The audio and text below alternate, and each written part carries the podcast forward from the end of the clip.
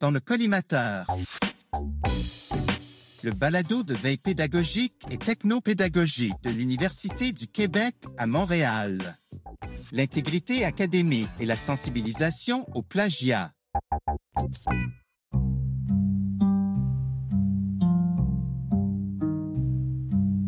La faculté de communication nous a informé qu'il y avait un nombre élevé de cas de plagiat, non seulement à l'école de langue, mais plus spécifiquement dans le regroupement d'anglais. Roisin Dewart, maître de langue à l'UCAM.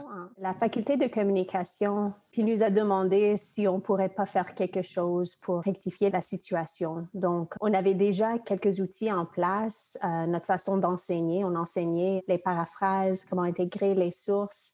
La bibliothèque avait un quiz, on l'avait euh, à traduire en anglais avec une réflexion dans notre regroupement on s'est dit que peut-être cette quiz-là, c'est peut-être un peu avancé pour nos étudiants.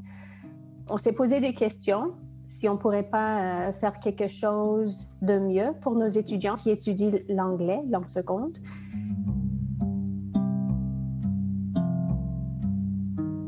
Et moi, j'avais assisté à une conférence, à une présentation. C'était des enseignants de l'anglais langue seconde. Ils ont fait une présentation sur ce qu'ils ont fait pour leurs étudiants. C'était des étudiants qui étudiaient dans une université américaine. Quand les étudiants arrivaient, ils ont insisté que tous les étudiants, pendant qu'ils enregistrent pour leurs cours, ils étaient obligés aussi de suivre un mini-atelier avec un genre de quiz de 5 à 8 questions euh, sur le plagiat. C'est là où j'avais pris l'inspiration. C'était vraiment, euh, je pense, deux mois après cette présentation qu'on a reçu le nouvelle de la faculté de communication. Donc, c'est de ce point-là que Émilie et moi, on a commencé la réflexion en discussion avec nos collègues en anglais.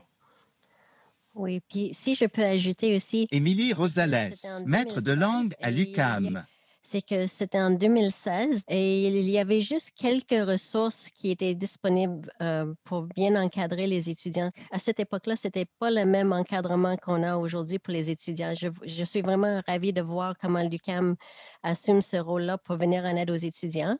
Et c'est ça, donc, euh, une des commentaires aussi dans le, dans le comité de plagiat, c'était euh, que les étudiants peut-être ne, connaissaient vraiment pas les règles. Donc, comme dans un cours de langue, les étudiants, peut-être, ils comprennent les notions dans leur langue maternelle, mais avec la, difficulté de la langue seconde, c'était beaucoup plus difficile. Donc, les ressources pour comment faire les, références bibliographiques correctement étaient disponibles pour les francophones euh, qui étaient euh, probablement euh, axés sur une carrière académique pour faire la recherche, mais pour nos apprenants qui, surtout en 2016, étaient beaucoup plus faibles, euh, de niveau euh, faible intermédiaire, euh, c'était pas vraiment adapté pour eux dans le cadre d'un cours de, de rédaction en langue seconde. Et aussi, nous avons aussi remarqué des spécificités comme par exemple dans un cours de langue de production orale, le test de la bibliothèque n'était pas adapté du tout. Ça ne répondait même pas à ce besoin parce qu'il y avait quand même des, signalements, beaucoup de signalements euh, dans, le, dans les cours de production orale parce que les étudiants préparaient un discours sur un sujet un peu comme une rédaction mais qu'ils copiaient euh, et plagiaient de Wikipédia, d'autres sources. Donc, on voulait fournir des outils qui adressaient vraiment les particularités des étudiants en langue seconde, surtout en anglais parce que même avec les autres regroupements, le taux de cas signalés de plagiat était beaucoup inférieur comparativement à l'anglais. Donc, Roshin et moi, on voulait viser plus sur les, outils pédagogiques au lieu d'avoir un accent sur la punition ou l'infraction.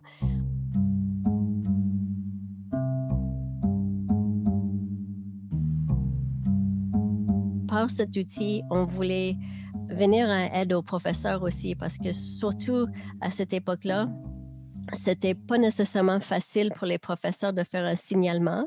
Je sais qu'avec le temps, les choses, les procédures ont été mieux encadrées, mieux balisées, mieux supportées pour euh, faire une dénonciation.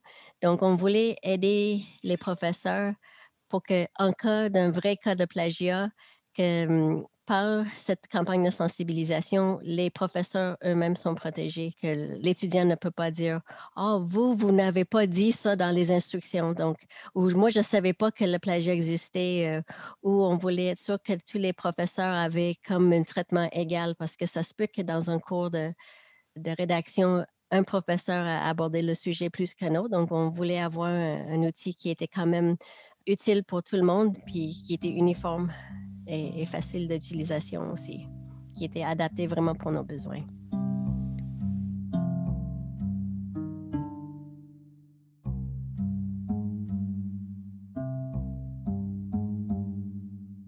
après avoir consulté avec les professeurs, euh, les maîtres d'anglais, les chargés de cours à, l'école de langue, nous avons identifié les zones euh, qui étaient vraiment problématiques pour les étudiants. Donc, c'est un, c'était quoi la définition exacte de plagiat?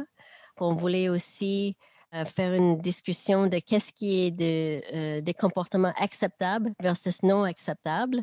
C'est correct de faire de la recherche, mais il faut citer les sources correctement. On voulait porter une attention sur la paraphrase et aussi le, discours reporté. Et aussi, comment on pourrait demander de l'aide de nos camarades de classe, par exemple. Il y a souvent des petits travaux à remettre à la fin de chaque cours pour faciliter les échanges.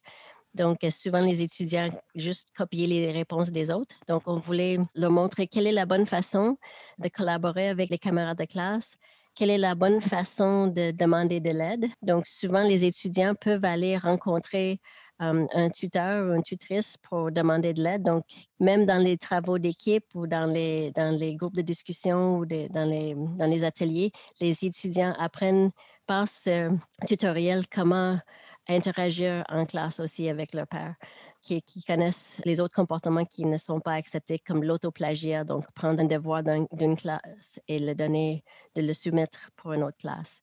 Puis en dernier aussi, dans nos tests, euh, l'étudiant a, des liens vers euh, le règlement euh, officiel le règlement 18. Donc, on est sûr à la fin que les étudiants ont bien lu les, consignes, les, règlements qu'ils comprennent et aussi qu'ils ont l'opportunité d'en discuter avec le professeur si jamais c'est un problème.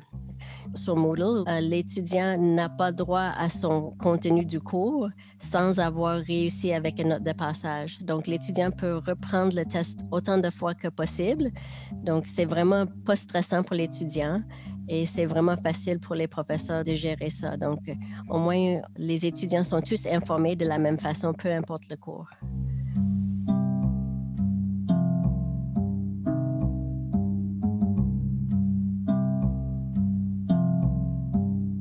Est-ce que le quiz ou le test sur le plagiat doit être fait avant chaque examen ou chaque évaluation euh, sommative ou c'est juste une fois euh, au premier cours? l'étudiant le fait le test une fois au début de la session pour avoir accès, mais comme c'est un test qui est encouragé à être implanté par les professeurs dans autant de cours que possible, l'étudiant euh, doit le faire souvent. Donc, par exemple, si l'étudiant dans un certificat de 10 cours, ça peut arriver que l'étudiant fait ce test-là au moins trois, quatre fois dépendamment du type de cours. C'est sûr que pour un cours de perception de la parole, c'est peut-être moins pertinent. C'est facultatif dans ce cas-là, mais par exemple, si un étudiant fait plusieurs cours de rédaction, l'étudiant l'aurait fait au moins une ou deux fois. Donc, ce n'est pas une évaluation sommative ni euh, de fin de session, mais ils sont conscientisés dès le début, puis on espère qu'à à force de répétition, que les étudiants apprennent. Mais l'étudiant doit atteindre un note de passage donc, les étudiants le font plusieurs fois déjà au départ euh, pour un seul cours. Puis même, euh, Roisin et moi, nous avons constaté que même si les étudiants ont déjà atteint le niveau de passage minimum, euh, les étudiants veulent avoir 100% sur leur première évaluation. Donc, ils le continuent, ils le font encore.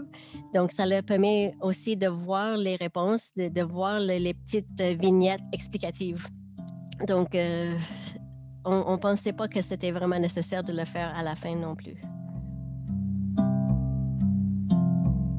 Quand vous avez implémenté le quiz sur le plagiat avec vos étudiants, est-ce que ça a donné lieu à des discussions euh, avec eux?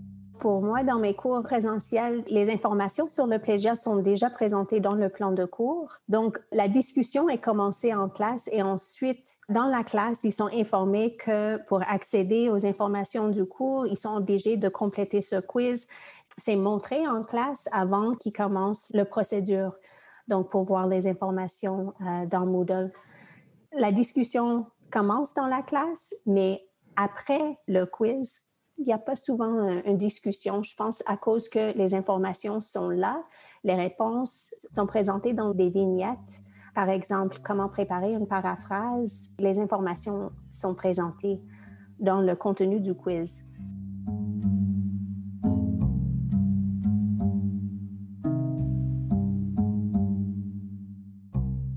J'avais aussi la question, est-ce que dans les éléments du quiz, est-ce qu'il y a certains types de plagiat qui sont plus mal compris par les étudiants que d'autres?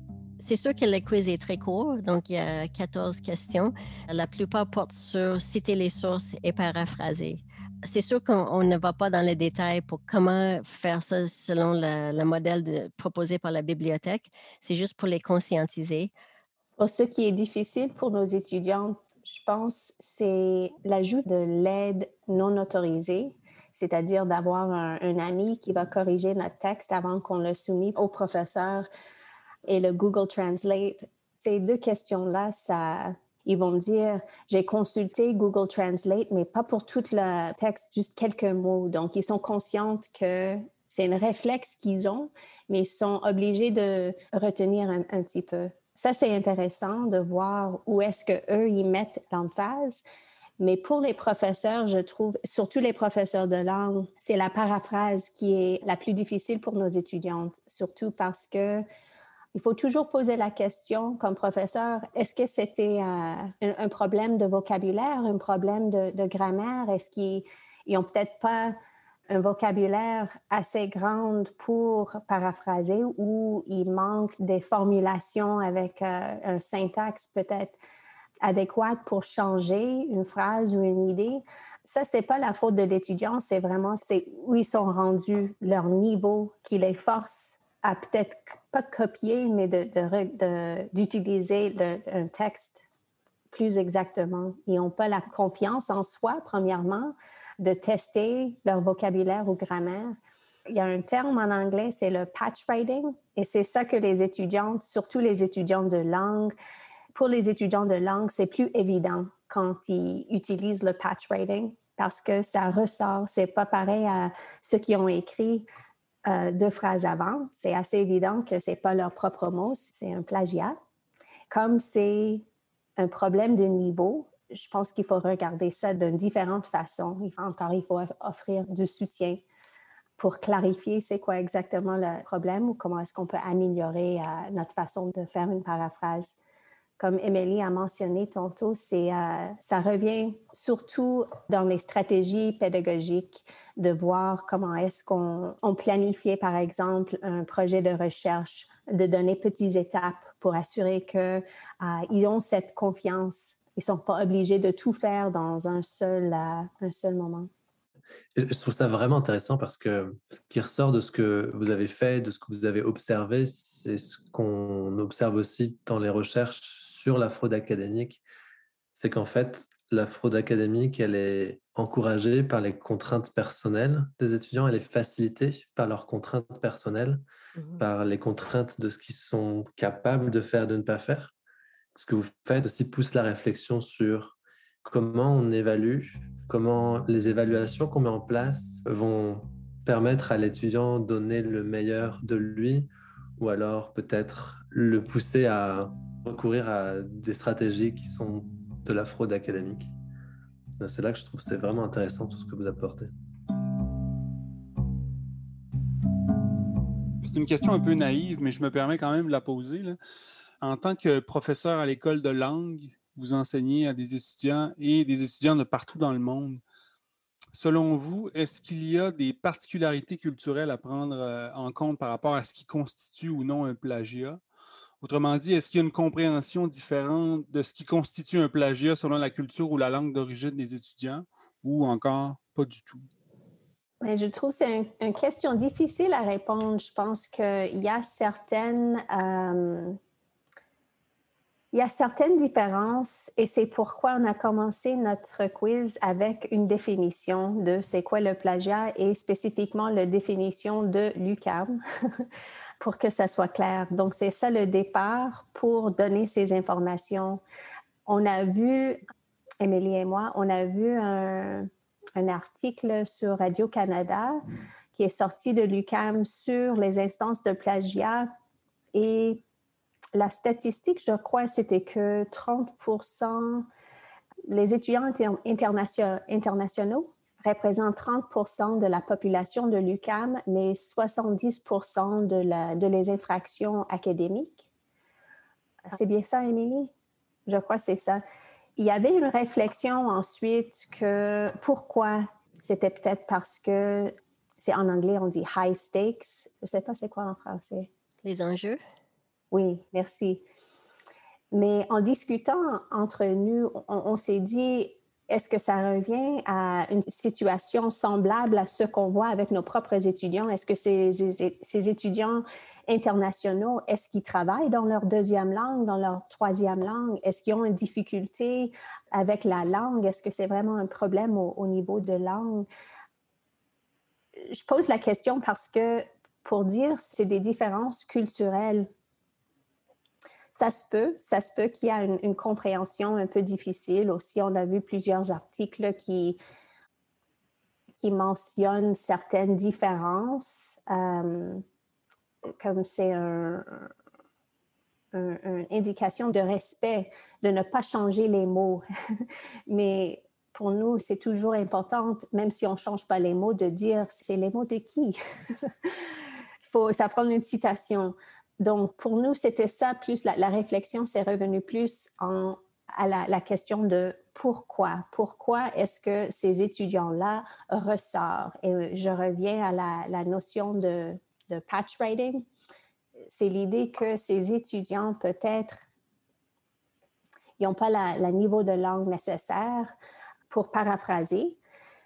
Et donc, c'est plus évident que c'est un, copie-coller. Tant qu'un étudiant euh, francophone qui fait le même travail, même si lui, il fait du plagiat, il le fait plus effectivement, je pourrais dire. il est plus à l'aise en français, donc c'est moins évident je pense pas que c'est le fait que ces étudiants-là commis le plagiat plus, plus fréquemment. C'est juste c'est plus évident à cause des fois qu'ils travaillent dans leur deuxième ou troisième langue. Pourrais ajouter à ça, comme par exemple, à un moment donné, euh, bien avant 2016, on a eu des dénonciations pour beaucoup d'étudiants d'un certain groupe ethnique qui étaient cités pour le plagiat.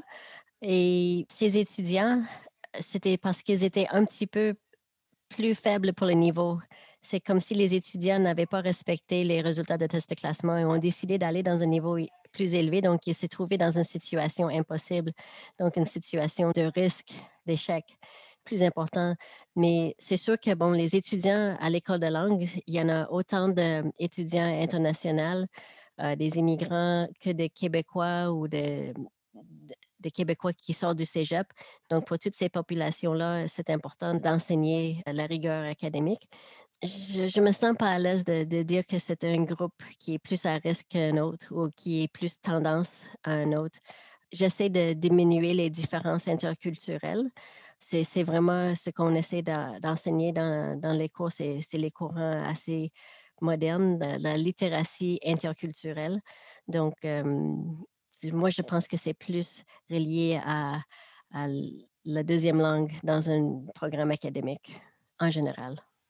Je trouve ça intéressant parce que la manière que je formulais ma question, j'ai mis l'origine, mais euh, comment dire, l'origine n'est pas si intéressante que ça, mais des fois, on peut faire une association qui est absolument pas fondée, qui s'expliquerait davantage par le fait de ne pas tant maîtriser la langue et ça n'a pas un rapport, disons, avec son origine euh, ethnoculturelle. Mais euh, oui, ça, je, comprends tout à fait. Oui, parce que moi-même, j'ai entendu plusieurs fois que les étudiants disent Ah, ben, c'est connu que tel groupe, ils vont rendre le respect à l'auteur en copiant. Euh, je ne sais pas jusqu'à quel point c'est vrai parce que je ne viens pas de ce groupe-là, puis je n'ai pas vécu ça, puis je ne sais pas si dans leur culture ça, ça a évolué avec le temps que ce n'est plus vrai. Donc, on a comme l'idée de certaines cultures qui seraient supposément figées dans le temps, alors que nous, on évolue. avant de poser ma question, j'ai quand même regardé, euh, il y avait des articles sur le plagiat, la dimension culturelle par rapport au plagiat. On disait que dans certaines cultures, des fois, justement, c'est nous, on est une culture très individualiste. On valorise l'originalité, alors que dans certaines cultures qui sont plus traditionnelles, mais bon, la tradition, ça peut vouloir dire toutes sortes de choses. Là. Nous, au Québec, on est, on est, on a aussi, c'est pas parce qu'on va à la cabane à sucre que la tradition cohabite pas avec la modernité. Donc, des fois, on a, on a, on a des préjugés avec les cultures qu'on connaît pas. Mm-hmm. Mais bon, je voulais juste ajouter, Jean-Michel, c'est pas, euh, c'est une question qu'on voit dans la littérature ou dans les articles. Ça, revient souvent, puis c'est, c'est pas une question qu'on n'a pas déjà euh, vue, euh, mais c'est une question que je pense en présentant l'information dans le format de Can't Say You Didn't Know, le quiz Moodle, ça donne les informations, ça informe les étudiants, puis ensuite, c'est à nous comme professeurs d'utiliser les approches pédagogiques pour supporter les étudiants. Donc, juste pour être clair, le, quiz Can't Say You Didn't Know, c'est pas un quick fix, c'est pas une seule solution. C'est une façon de donner aux étudiantes les mêmes informations de mettre tout le monde sur le même terrain quand on commence un cours. C'est ça l'idée. C'est pas la seule chose qu'on fait dans nos cours, c'est pour complémenter ce qu'on fait dans les cours finalement. C'est ça l'idée.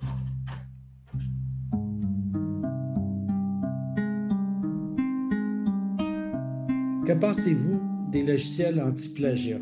Utile, pas utile, stratégie à faire avec ça? À mon avis, c'est un avis personnel, pour moi, c'est pas intéressant. C'est une façon de détecter le plagiat. Je pense pour nous, le problème, c'est pas de le détecter. C'est assez évident quand on a un cas de plagiat. Et plus souvent, c'est pas vraiment le plagiat, c'est un problème de langue. Mais je, encore, à, à mon avis, c'est c'est pas la bonne façon de procéder parce que ça, je pense que c'est plus intéressant d'informer les étudiantes, de mettre notre attention sur l'information qu'on donne, de comment on enseigne, de mieux planifier nos projets avec les étudiantes dans les petites étapes au lieu de mettre l'emphase sur le problème et les punissements et euh, je sais pas. Je trouve aussi avec les logiciels, je sais, il y a certains professeurs qui l'utilisent pour démontrer aux étudiants. Euh, là, on voit comment c'est un plagiat parce que c'est pas une, bonne paraphrase. Mais même ça, je trouve que ça, pour moi, c'est pas une bonne euh, pédagogie. Oui, je suis d'accord avec Roisin. Plus que je trouve que c'est un investissement excessivement cher, je crois, pour l'université. Puis on pourrait juste faire un Google search, puis on peut arriver au même euh, euh, résultat. Moi, personnellement, euh, dans mon enseignement, j'essaie d'encourager les étudiants d'être des bons citoyens dans la communauté, dans leur travail, dans leurs études. Donc, j'essaie de faire l'exemple, que ce soit pour l'intégrité académique ou pour les compétences de collaboration interpersonnelle toutes ces habiletés qui ne sont pas nécessairement enseignées partout. J'essaie de, faire un modèle de ça dans mes classes. C'est sûr qu'avec la technologie d'aujourd'hui, comme par exemple Microsoft Tools, Google Translate, il est très facile d'avoir la réponse qu'on veut ou d'avoir le résultat qu'on veut assez rapidement. Puis nous-mêmes, on peut l'utiliser aussi des fois quand on a de la difficulté euh, dans notre langue seconde. Mais la question, c'est de vraiment informer, conscientiser les étudiants de la bonne pratique. C'est vrai que c'est un outil de travail, par exemple Google Translate ou comme j'ai dit Microsoft Tools, mais ça pourrait être un béquille. C'est comme dans n'importe quoi. Il faut vraiment montrer l'exemple, bien encadrer les étudiants pour qu'ils ne soient même pas intéressés par l'idée de commettre un fraude académique. C'est peut-être le travail du professeur d'évaluer son plan de cours. Est-ce qu'il y a trop de devoirs dans le temps qui est requis? Est-ce que en ligne, est-ce qu'avec toutes les nouvelles technologies que les étudiants doivent maîtriser dans un si court de temps, est-ce qu'ils ont le temps de faire les travaux qui sont demandés?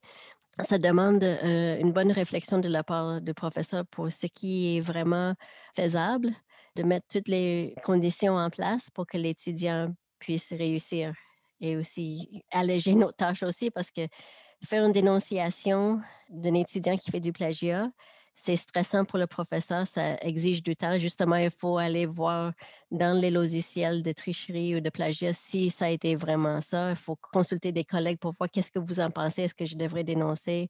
Ensuite, les répercussions pour les étudiants. Donc, si on pourrait bien structurer ça, bien préparer ça à l'avance pour que tout le monde puisse réussir, je pense que c'est une bonne chose au lieu de dépenser de l'argent pour un logiciel qui va détecter le plagiat.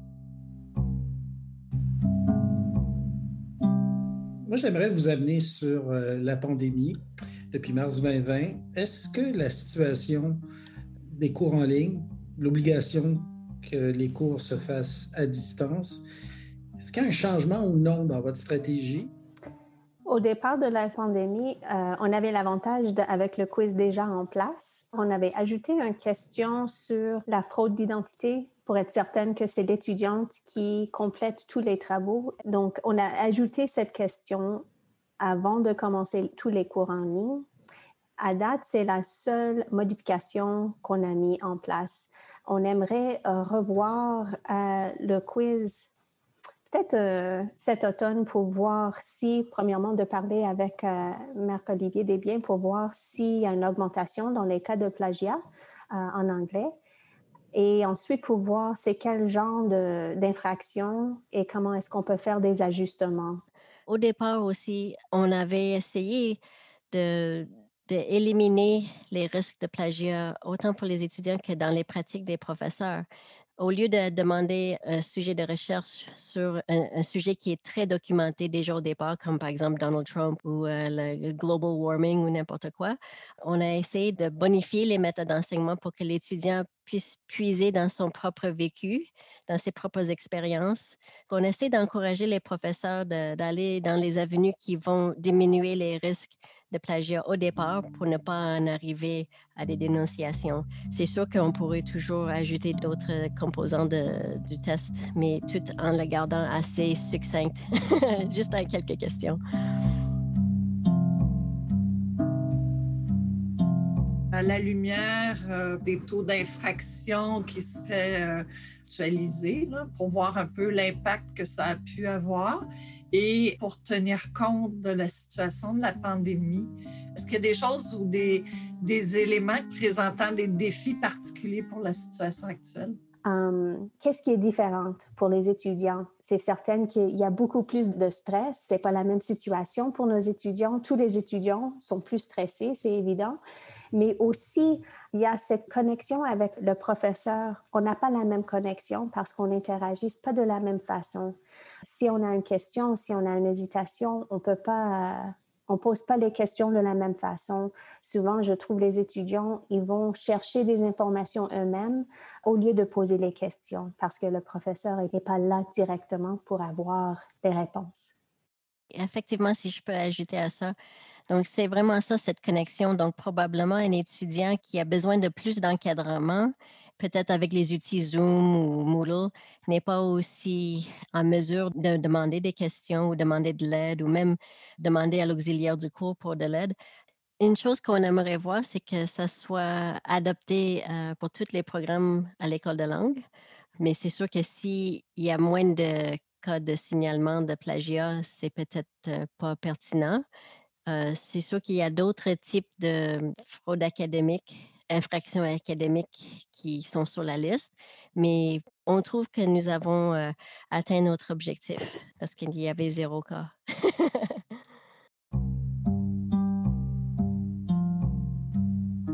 Il y a plein de personnes à l'extérieur de camp qui seraient intéressées par ça. Là, en ce moment, c'est dans Moodle. Donc, Moodle, c'est un espace, disons, restreint avec, euh, ça demande un, code pour y accéder. Est-ce que euh, le contenu, vous, vous, avez placé une licence quelconque pour s'il y a des gens qui voudraient réutiliser, modifier ce que vous avez fait pour finalement le mettre dans un autre contexte, le traduire, etc. il y a probablement des gens qui vous ont demandé s'ils pouvaient réutiliser ce que vous avez fait. Oui, moi j'aime ça le partager. Donc, on avait pris l'inspiration des collègues aux États-Unis. Notre quiz commence avec ce quiz était inspiré par, puis on cite euh, l'origine de, la source. On a déjà partagé avec plusieurs euh, professeurs les différents départements, aussi, comme Emily a dit, les différentes conférences, mais pour moi, c'est vraiment de partager l'idée, de le rendre plus loin. C'est une problématique partagée par beaucoup de professeurs. Je vois ça pas seulement comme problématique pour les professeurs de langue, donc c'est pour l'instant, c'est il n'y a pas de licence, il n'y a pas de copyright. Ça, c'est tout à fait nouveau, hein, parce que souvent, les, je vois des groupes de recherche qui partagent des super de belles ressources sur leur site, mais étant donné qu'ils ne mettent pas de licence, ben, c'est comme si le droit d'auteur s'applique par défaut, hein, parce que tout ce qu'on fait, il y a un droit d'auteur qui s'applique par défaut. Donc, quand on utilise les licences libres, c'est qu'on va permettre la réutilisation sans que les personnes aient besoin de nous contacter pour demander la permission, parce que dans la licence, ça dit, vous pouvez le réutiliser, le modifier ou vous pouvez le faire, mais pas à des fins commerciales. Donc, comme vraiment pour mmh. spécifier qu'est-ce qu'on permet aux gens de faire avec les ressources, ça permet finalement de faire rayonner ce que vous avez fait. Mm-hmm, mm-hmm.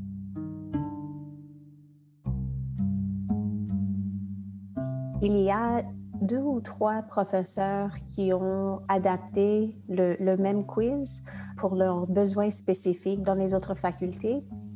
Et euh, j'ai l'impression que c'est plus le format qui est intéressant. Donc, le contenu, on peut l'adapter pour les différents contextes, mais le format d'obliger les étudiantes, de les obliger de s'informer sur le règlement 18 avant de commencer un cours, c'est ça qui est attirant. Donc, je pense que le format, ça marche très bien pour les autres cours.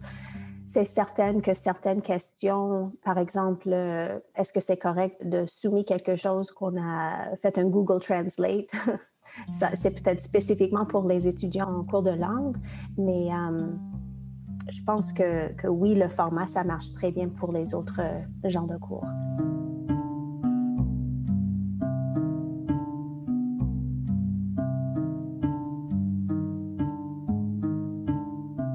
Et pour les professeurs, on voulait que ça soit très facile à gérer parce qu'on a trouvé que les chargés de cours ou les, les maîtres de langue, comme ils sont très travaillants, on avait peur qu'ils soient un peu réticents à vouloir implanter une autre obligation de notre part.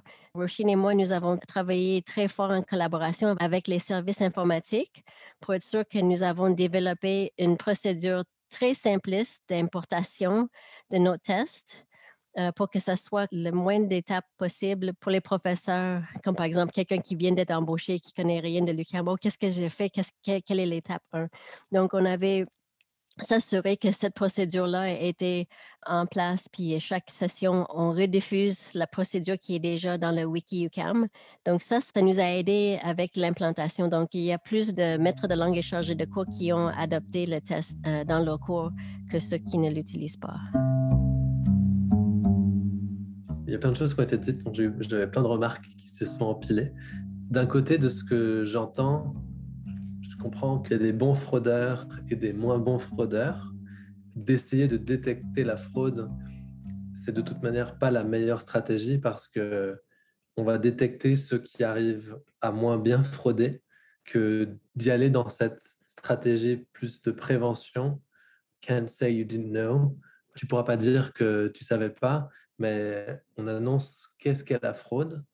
On clarifie euh, ce continuum un peu gris de est-ce que si je demande à un ami de relire, c'est de la fraude? Est-ce que si j'utilise Google Translate juste pour ce bout-là, c'est de la fraude?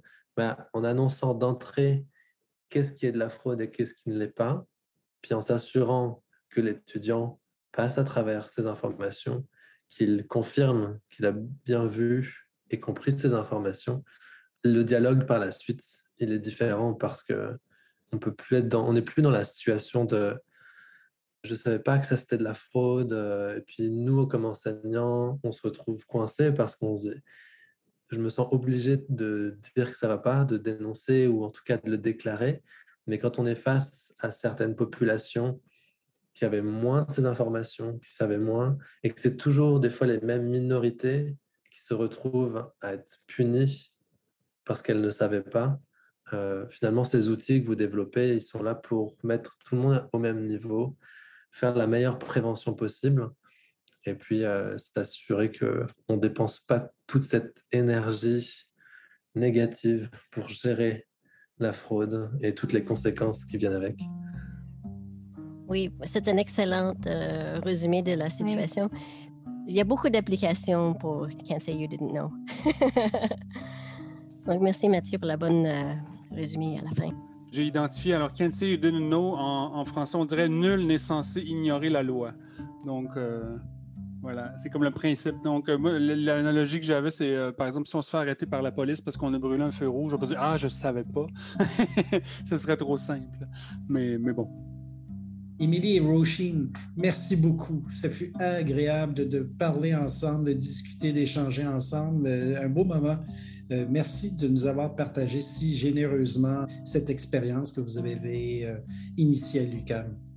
Ah, ben, merci beaucoup pour l'invitation. Oui, oui.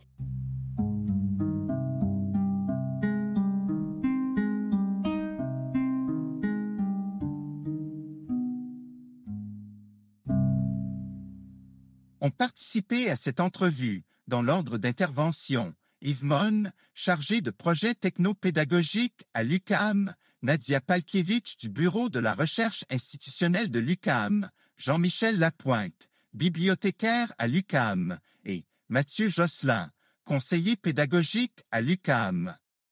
Montage, Karl Axine Tchak du Carrefour technopédagogique de l'UCAM. Retrouvez le collimateur sur le site enseigné.ucam.ca.